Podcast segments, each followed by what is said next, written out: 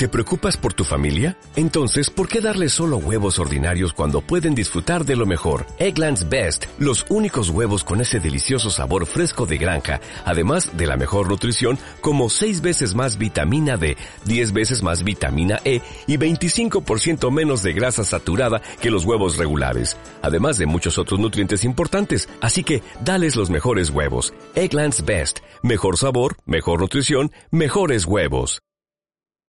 Vamos a pasar revista. Por orden alfabético, la primera, Acciona.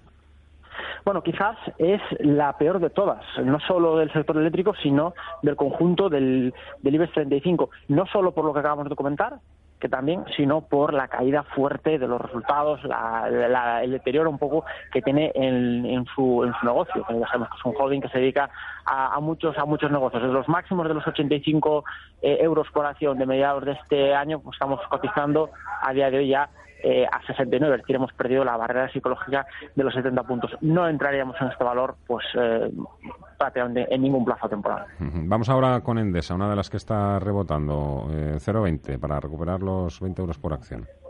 Sí, quizás una de las que más ha sufrido con la presentación de resultados del segundo, perdón, del, del primer trimestre, eh, allá por allá por, eh, por abril-mayo, pero aún así una de las que también ha conseguido recuperar esa, esa senda de forma más rápida. Las caídas no han sido muy fuertes en Endesa en los, últimos días, ha pasado de la zona de los 21 euros por acción a los, eh, a los 19,80, es decir, que, que es un eh, que es un salto salvable, por así decirlo, pero lo que sí vemos es que la tendencia es claramente alcista, seguimos realizando máximos y mínimos eh, decrecientes y ahora mismo desde el punto actual el objetivo vuelven a ser los 21 dos euros por acción. Gas natural, eh, a la que por cierto también se le ha ido relacionando últimamente y más en los últimos días también con el con todo el movimiento, con todo el baile que, se pueda poner en marcha en el sector eléctrico a nivel europeo.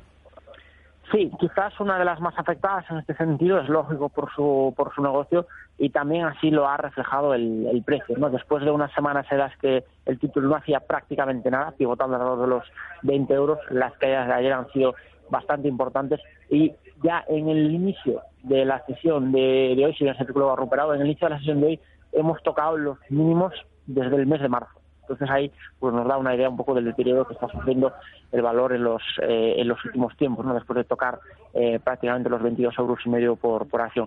Eh, al igual que Acciona es un título en el que no entraríamos al menos en el, en el corto plazo. hay demasiadas dudas con respecto a este título y sobre todo eh, no hay, un, eh, no hay una dirección clara del mercado como por ejemplo si la había en Endesa. Iberdrola, la otra que no oculta que, bueno, en este caso no lo oculta, Gas Natural sí que desmiente, ¿no? Que, esté en conversaciones con EDB. Pero bueno, eh, Iberdrola, digo, que no oculta que esté además buscando oportunidades para crecer en el mercado europeo. Sí, de hecho, eh, eh, no, hay que más que no hay más que echar un vistazo a su plan de a su plan estratégico de inversión, ver esa apuesta que hace por la diversificación geográfica, por apostar fuera de España y también, y esto es importante, por salirse un poco del negocio de las de las renovables. Eh, Iberdrola probablemente sea de los títulos más interesantes que hay ahora mismo no solo en el sector, sino en el conjunto del IBEX 35. Eh, es cierto que estamos haciendo un retroceso desde los máximos de, los de los siete de los siete euros pero a partir de aquí esta última resistencia de los 6,70 está funcionando como soporte y a partir de ahora pues sí que eh, nos, eh, nos volvemos a plantear entrar en Iberdrola se abre una horquilla entre los 6,70 y los 6,50 que es bastante interesante para tomar posiciones en este título. Bueno, y por último, Red Eléctrica, la que ha venido siendo la niña bonita del sector, un poco por su eh, carácter defensivo y también por su rentabilidad por dividendo.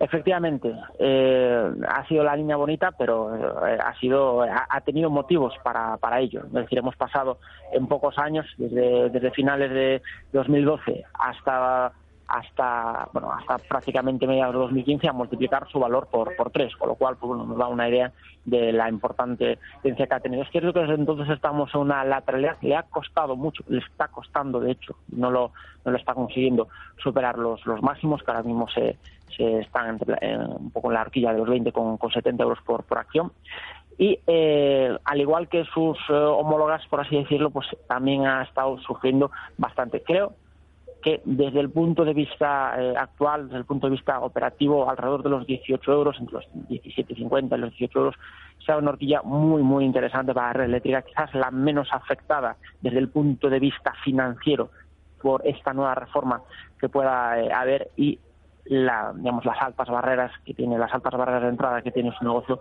propician que la em, que la, que la cifra de negocio siga eh, no creciendo, pero sí de forma bastante estable, con lo cual va a ser muy difícil que haya una estampida fuerte de su capital.